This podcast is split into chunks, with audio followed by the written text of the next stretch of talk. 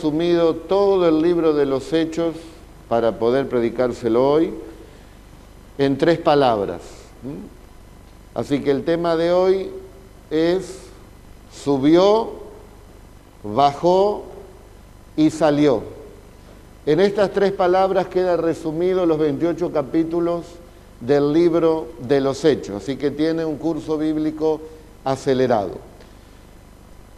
Dios siempre quiere que su pueblo tenga hechos y no solamente palabras. Por lo tanto, después de los evangelios, nos habla contundentemente en el libro de los hechos y allí podemos ver que alguien subió. ¿Quién le parece que pudo subir? Bueno, antes de los versos bíblicos que les voy a compartir, donde nos habla precisamente quién subió, Jesucristo nos habla también que era necesario que la iglesia del Señor 120, en ese momento, le estuvieran esperando en el aposento alto la promesa del Espíritu Santo de Dios. El libro se llama Hechos de los Apóstoles, pero en realidad creo que debiera llamarse Hechos del Espíritu Santo de Dios. Yo bautizo, decía el Señor, con el Espíritu Santo y con fuego. Juan el Bautista bautizó con las aguas. Pero era necesario que la iglesia espere la promesa del Espíritu Santo para poder desarrollar la obra aquí en la tierra, el plan, el propósito de Dios. Solamente con sus buenas intenciones o con creer en Cristo no iba a ser suficiente, necesitaban el ayudador. Por lo tanto, vamos a hablar primeramente entonces de quién fue el que subió, conforme al libro de los Hechos.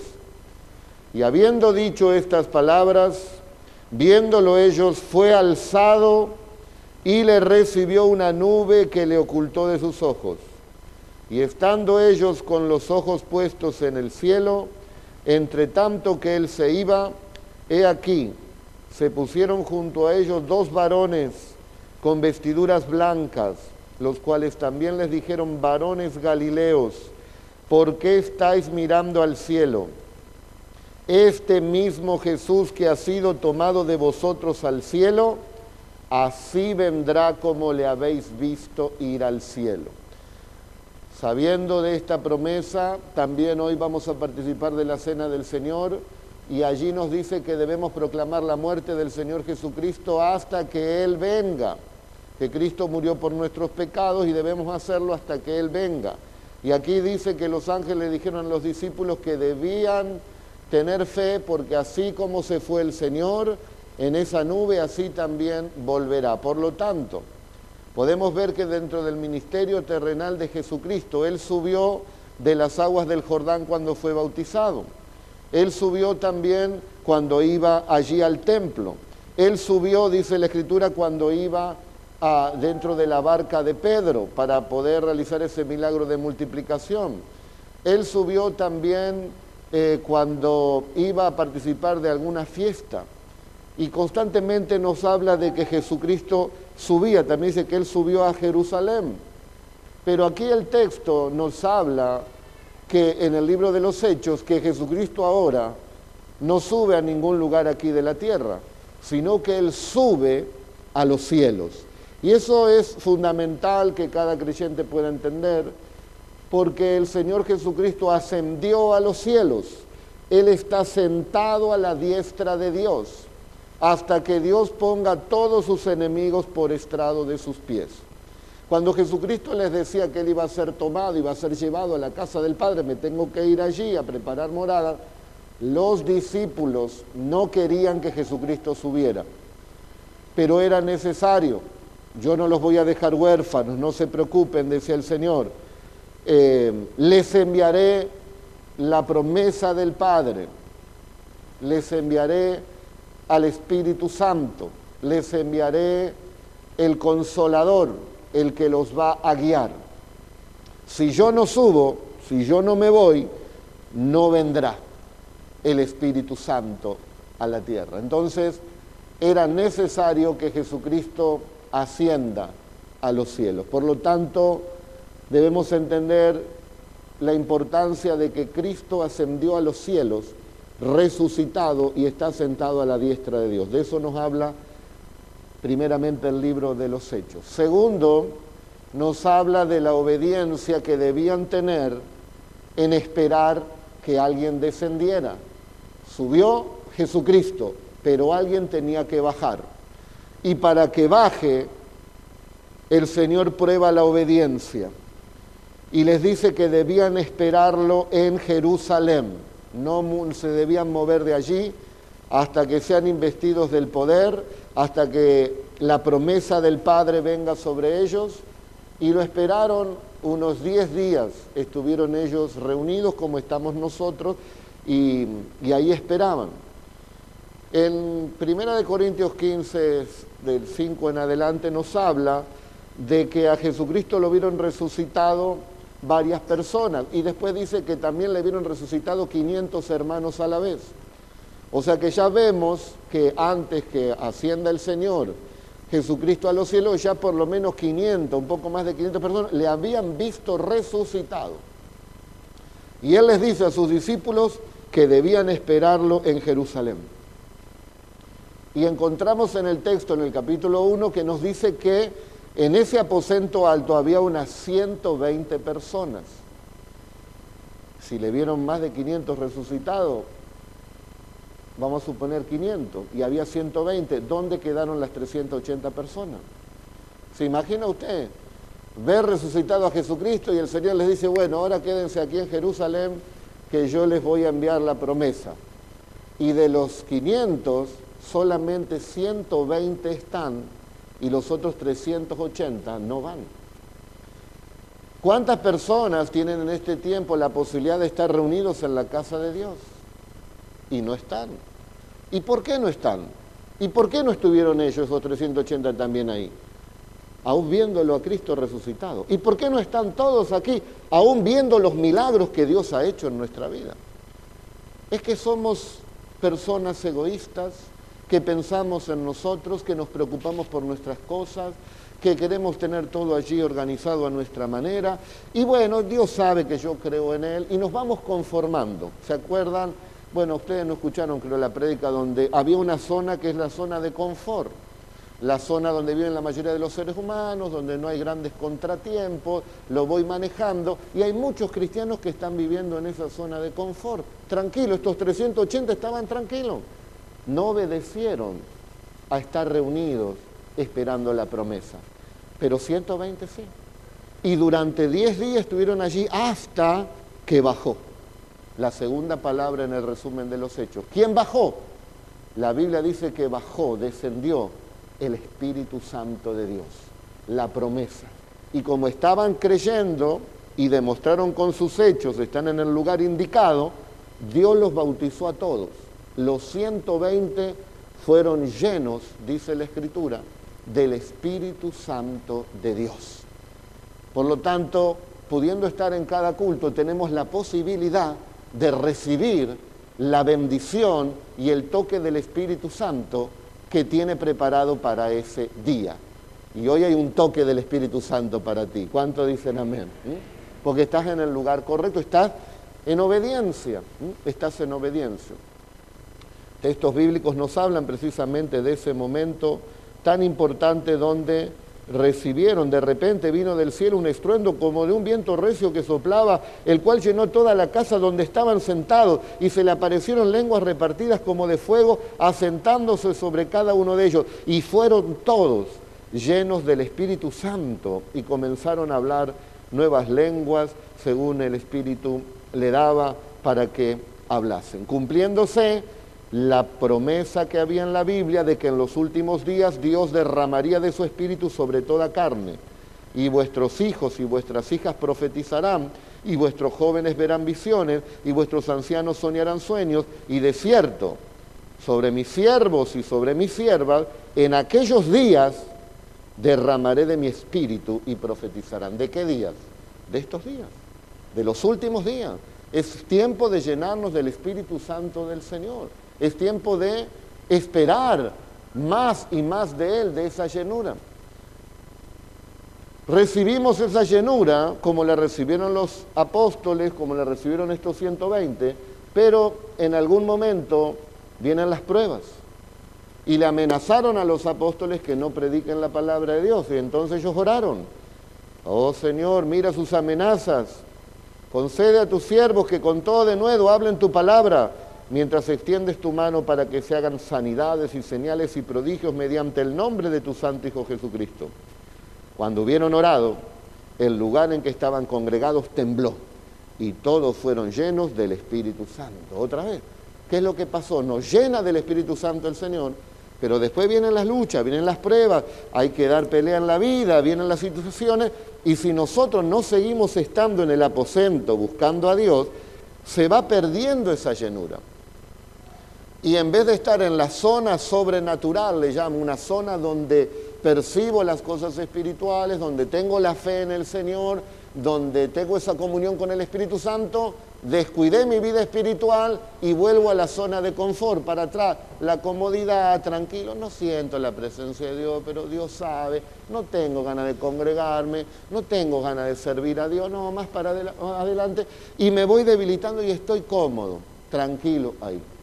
Pero el Señor quiere que vivamos una vida en esa zona sobrenatural, en la zona de eh, la llenura del Espíritu Santo, porque Cristo subió, pero alguien bajó. ¿Quién bajó? El Espíritu Santo. De eso nos habla hecho. Cristo subió, el Espíritu Santo bajó. Y la tercera palabra es salió. ¿Quién le parece que salió? Muy bien. ¿Quién dijo la iglesia? Muy bien.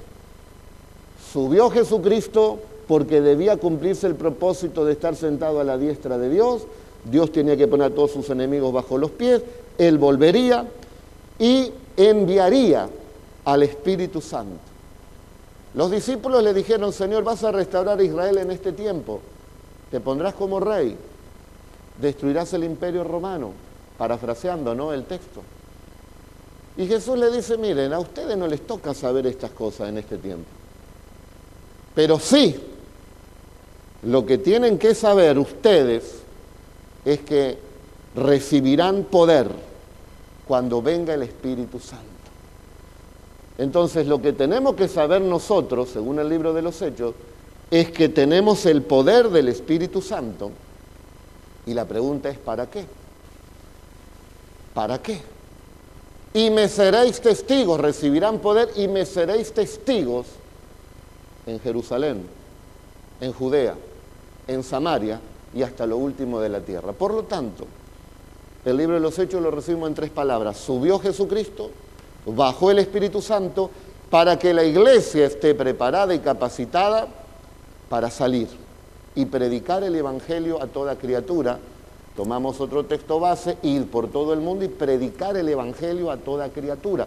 Esa es la misión y la comisión que tiene la iglesia. Yo sé que algunos por ahí se pueden sentir incómodos porque no lo están haciendo no están testificando, no están sirviendo, no están predicando, pero no te preocupes porque Dios no te trajo aquí para mostrarte tus pecados, sino que el Señor nos quiere alentar a todos que entendamos que es posible con la ayuda del Espíritu Santo. Porque sin el Espíritu Santo, con nuestras ganas y buena intención, no lo vamos a poder hacer porque es un tema espiritual. Pero si nosotros disponemos nuestro corazón para a partir de hoy tomarnos un tiempo e ir llenándonos del Espíritu Santo, vamos a cumplir el propósito por el cual estamos aquí en la tierra. Dice la Biblia que el que gana el que gana alma es una persona sabia. Estás en la tierra para hacer luz, estás en la tierra para hacer sal. Me gustaría que por un momento ustedes recuerden la persona, puede ser tu familiar, si naciste en cuna cristiana, o puede ser una persona que no conocías. Pero ¿quién te habló de Jesús? Hubo alguien en esta tierra de carne y hueso que tomó esta palabra de hechos de los apóstoles, recibieron el poder del Espíritu Santo y testificaron. Hubo alguien que testificó, hubo alguien que te habló. Si esa persona no te hubiera hablado, no te hubieras convertido. ¿Y cómo se convertirán si no hay quien les predique? Por lo tanto, la perfecta voluntad de Dios para la iglesia es salir. es llenarnos del Espíritu Santo y salir a compartir. ¿A quién? Bueno, hay ministerios. Hoy me hablaba, por ejemplo, el hermano Celso, que ellos retomaron el trabajo evangelístico en los trenes. Es un trabajo con un llamado y van y evangelizan. Pero la tarea que podemos hacer todos es ir compartiendo el Evangelio en la medida que vamos teniendo las oportunidades con las personas que se nos van acercando durante ese día, poder compartirles la palabra del Señor, tener la sabiduría para sembrar la palabra, no ser una persona cargosa, ni religiosa, ni condenatoria, ni legalista. Pedirle al Espíritu Santo, lléname de compasión, que pueda sentir el peso de la condenación de esa persona, que si no recibe a Cristo, ese peso de pecado lo arrastra a la perdición y que pueda tener como el Señor, que miraba las multitudes que estaban perdidas y desorientadas y sin pastor. Y entonces nosotros nos convertimos en esos pastores que en el lugar donde estamos le vamos a dar una palabra de vida, le vamos a dar una palabra de esperanza. Esto del COVID sacudió las estructuras de todo el mundo y Dios sigue diciendo, ¿quién ha creído en nuestro anuncio? ¿Quién irá por nosotros? Y es tiempo que la iglesia, llenándose del Espíritu Santo, le diga, heme aquí, envíame a mí, porque yo quiero ir. Amén. Gloria a Dios. Gloria a Dios.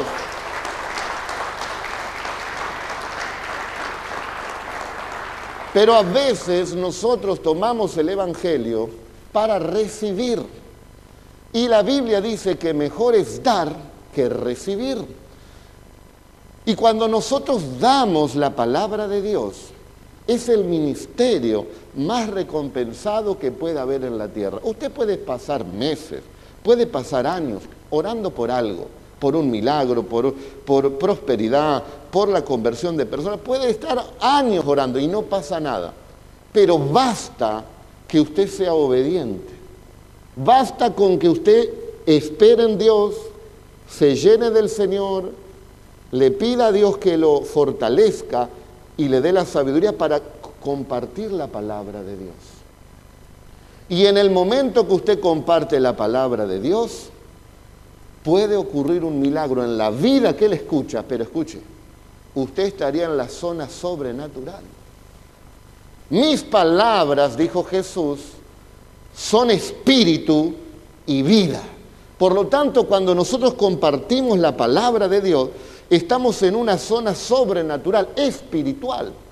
Y si la persona que la recibe o la persona que la comparte tiene una enfermedad, es probable que pueda ser sanado porque estás en la atmósfera espiritual y milagrosa donde todo es posible si puedes creer.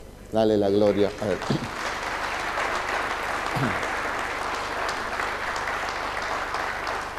Entonces, subió Jesús, descendió o bajó el Espíritu Santo, Cristo cumplió, el Espíritu Santo cumplió y ahora es la tarea nuestra de cumplir. Yo sé que muchos de ustedes cumplen, otros tienen sus etapas, algunos lo hacen a los tropezones, a veces sí, a veces no, pero es tiempo de tomar nuestra responsabilidad. ¿Qué hubiera pasado si Cristo no hubiera sido responsable? Me voy, chao, arréglense en la tierra. ¡Ey, pero el Espíritu Santo, tú dijiste! Y nada, estaríamos perdidos, vueltos a nuestros pecados, pero Él envió al Espíritu Santo. Y es el que ahora nos ayuda cada día a hacer la obra. Y cuando nosotros compartimos y somos testigos eficaces del Señor, a tu mamá, a tu papá, hoy en la mañana estaba la hermana Mabel y mientras predicaba esta palabra, miré y justo estaba con el esposo. Y yo le dije, ¿vos le hablaste a tu esposo? Sí, para que venga, sí. Y vino el esposo. Y de eso se trata. Así como usted recordó, ¿quién le habló de Cristo? Gracias por este muchacho que me habló. Gracias por esta mujer, gracias por este hombre. Gracias que, que habló. Gracias que se animó. Pedro tenía vergüenza porque no estaba lleno del Espíritu Santo. Pedro tenía temor porque no estaba lleno del Espíritu Santo. Pedro tenía dudas porque no estaba lleno del Espíritu Santo, aún estando con Jesús, aún creyendo en Jesús. Pero dice la Biblia que cuando él estuvo en el lugar de obediencia, vino el Espíritu Santo y lo llenó a Pedro. Y dice que Pedro se levantó lleno del Espíritu Santo y predicó en Jerusalén y tres mil personas se convirtieron. ¿Qué es lo que pasó del estado de vergüenza, de temor, de incertidumbre y de duda al estado de valentía y de poder? Es lo que Pablo le dice a Timoteo en el capítulo 1 y verso 7 de su primer carta. Es que Dios no nos ha dado espíritu de cobardía, sino de poder, de amor y de dominio propio. Y ese espíritu está en la iglesia para que cumplamos el propósito de Dios. Dale la gloria a Él.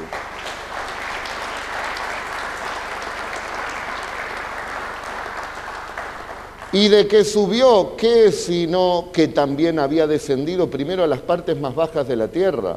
El que descendió es el mismo que también subió por encima de todos los cielos para llenarlo todo. Cristo tiene toda autoridad en todo el universo y en todos lados. La autoridad es completa que tiene nuestro Señor Jesucristo. Y el Espíritu Santo aquí en la tierra tiene la autoridad para que nosotros, guiados por Él, podamos cumplir el propósito que Él tiene en cada uno de nosotros. Entonces, al entender el propósito de Dios en nuestra vida, veremos cómo las bendiciones del Señor también nos siguen. Podemos estar muy bendecidos cumpliendo el propósito del Señor. Llenos de Dios, pruebas, luchas, me fortalezco en el Señor, cumplo el propósito de Dios y voy a estar en una atmósfera sobrenatural y espiritual donde siempre el Señor me va a sostener, siempre el Señor va a estar conmigo Fíjese que él dice, vayan a todas las naciones y hagan discípulos enseñándole todas las cosas que yo les he enseñado. Hagan esto, salgan. Y yo, dice él, estaré con ustedes todos los días hasta el fin. Eso te lleva a una comunión con Dios. Eso te lleva a estar en, en paz con Dios en el propósito de tu vida. ¿Cuál es el propósito de nuestra vida? Es recibir ese poder y ser testigos de Jesucristo. Tengo esa persona, comparto la palabra con la sabiduría que Dios nos da y sigo haciendo mis cosas de la vida, sigo trabajando, sigo estudiando, sigo haciendo esto, sigo haciendo lo... sigo en la vida. Viene una otra oportunidad, Señor, ayúdame, porque ese es el propósito por el cual estamos aquí. Y lo limpiaré, dice el Señor, y dará más fruto. Entonces Dios va a comenzar a usarte. Y te puedo asegurar que en tu interior habla una plena felicidad, una llenura, un gozo, porque se cumplirá lo que también pasa en el cielo. Que dice que hay alegría, que hay gozo delante de los ángeles del Señor cuando un pecador se arrepiente. Y si bien es de mucho gozo para la persona porque su vida es transformada, pero Dios que es bondadoso nos comparte ese gozo y vos te sentís en una nube cuando Él te utiliza para que otra persona pueda conocer a Jesucristo. Por lo tanto, iglesia querida, sabemos que Cristo cumplió al subir, sabemos que el Espíritu Santo cumplió al bajar y nosotros estamos tratando de cumplir, pero podemos hacerlo mejor cada día si tomamos este compromiso de parte del Señor. Extendemos el reino de Dios y hay bendiciones que por la obediencia nos seguirán y si ahora estás bendecido, vas a estar aún mucho más bendecido, porque estarás bendecido en el alma, tu alma llena, tu alma bendecida. Y también el Señor que es bueno, nos bendice en todas las áreas de nuestra vida. Ustedes vienen al culto de las once. Si tomamos esta palabra y oramos esta semana, el culto de las once del domingo que viene debería estar lleno. ¿Cuántos lo creen? Porque hemos creído en un evangelio de poder. El creyente que está lleno del Espíritu Santo no se va a desanimar. Se invita a uno y no viene, se invita a dos y no viene, se invita a diez y no viene. Sabe que tarde o temprano esa semilla va a caer en un corazón y van a empezar a venir esas personas. Porque a nosotros no nos toca convertir a las personas. Dice que uno siembra y otro riega y Dios da el crecimiento. Cuando ustedes van, dice el Señor, y comparten la palabra, si, usted, si le reciben la palabra, la paz de ustedes se le va a transmitir a ellos. Y si no reciben la palabra, la paz volverá a ustedes. Así que de todas maneras, siempre saldremos ganando, porque estamos cumpliendo el objetivo de Dios, el plan de Dios. La Plata tiene miles de personas apartadas y miles de personas que no le conocen. A mí no me conoce personalmente, pero tu amigo, tu vecino, tu compañero, eh, eh, esa persona que hace años que, que comparte con vos, te conoce y sabe que le vas a decir la verdad. Y al compartir a Cristo, lo vas a ganar para el Señor y vas a estar realmente en la perfecta voluntad de Dios. Quizás esa enfermedad sea sanada en ese momento, quizás te abra una puerta al Señor de prosperidad y de bendición. Miren, ¿alguien toma esta palabra? Bueno, hoy cuando salí a un hermano me dijo, mire pastor, yo tengo un video, dice, un video de usted hace unos 25 años que está con la pastora, con Joel y con algunos otros hermanos, eh, donde usted hacía la evangelización. ¿Le gustaría a usted ver a la pastora 25 años atrás? ¿Y a su pastor? Seguro que diría, qué flaquito que estaba. ¿eh? Así que quizás el domingo que viene lo traemos y ahí usted verá cómo evangelizábamos.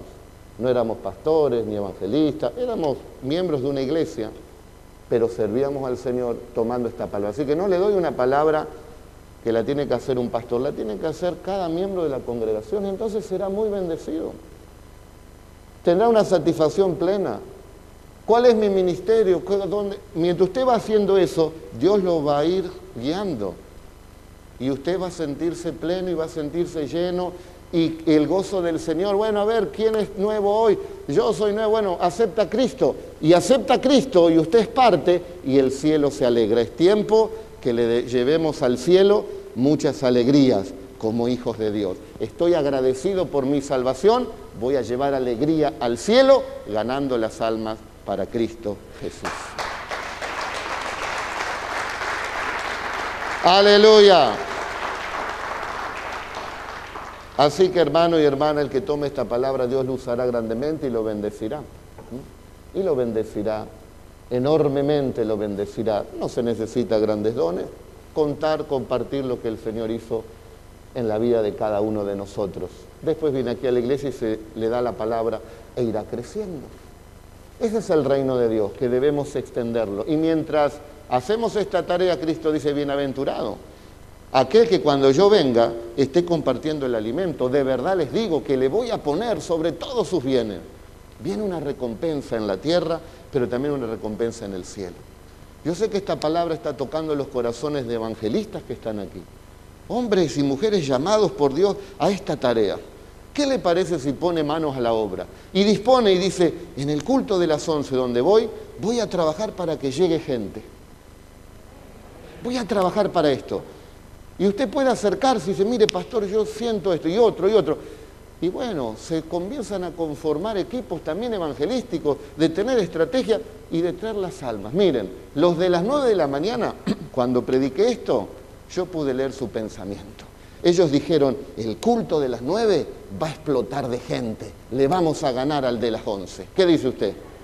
Así que usted levante y dice, no, el culto de las once no va a haber lugar va a tener que predicar más corto para que entren dos grupos de personas en ese horario. Amén. Levántese en. Mm. Levántese en fe. No por una competencia, pero sí con un objetivo. Gracias a Dios, hasta aquí nos falta esa parte de arriba en la mañana. Dios quiera que para fin de año los cuatro cultos que hacemos estén todas las almas. Si vienen todos los que se congregaban antes de la pandemia, ya está. Y ahí vamos a ver qué vamos a hacer si abrimos más cultos o más cosas. Pero es importante que tomemos esta palabra porque dice que de tal manera amó Dios al mundo que mandó a Jesucristo para que todo aquel que en él crea no se pierda, mas tenga la vida eterna. O sea que lo que mueve el corazón de Dios allí en el universo, lo que mueve para que venga Jesucristo, es justamente para que las almas no se pierdan, no vivan una eternidad lejos de Dios. Manda a Jesucristo, Dios es consciente que tiene que subir Cristo para que venga la segunda persona de la divinidad, el Espíritu Santo, para que esa tarea la hagamos en conjunto con Él y Dios ve que es posible alcanzar al hombre a través del Espíritu Santo utilizando al hombre. Yo le digo que sí. ¿Y usted? Yo le digo que sí. Úsame, Señor. Es posible. Entonces, tenemos todo para poder hacer la obra de Dios. Cristo subió, el Espíritu Santo bajó y yo voy a salir. ¿Y vos? Y salir. Tus hijos vean esa tarea. Mis hijos están todos en el camino del Señor y son cero. ¿Por qué? Porque vieron a sus padres hacer esta tarea. Y esa es una bendición que enriquece y no trae tristeza. ¿De qué me serviría a mí tener muchas bendiciones, pero mi familia, mis hijos perdidos? Pero Dios, que es sabio y bueno, vio que nosotros llorando fuimos sembrando y sirviendo.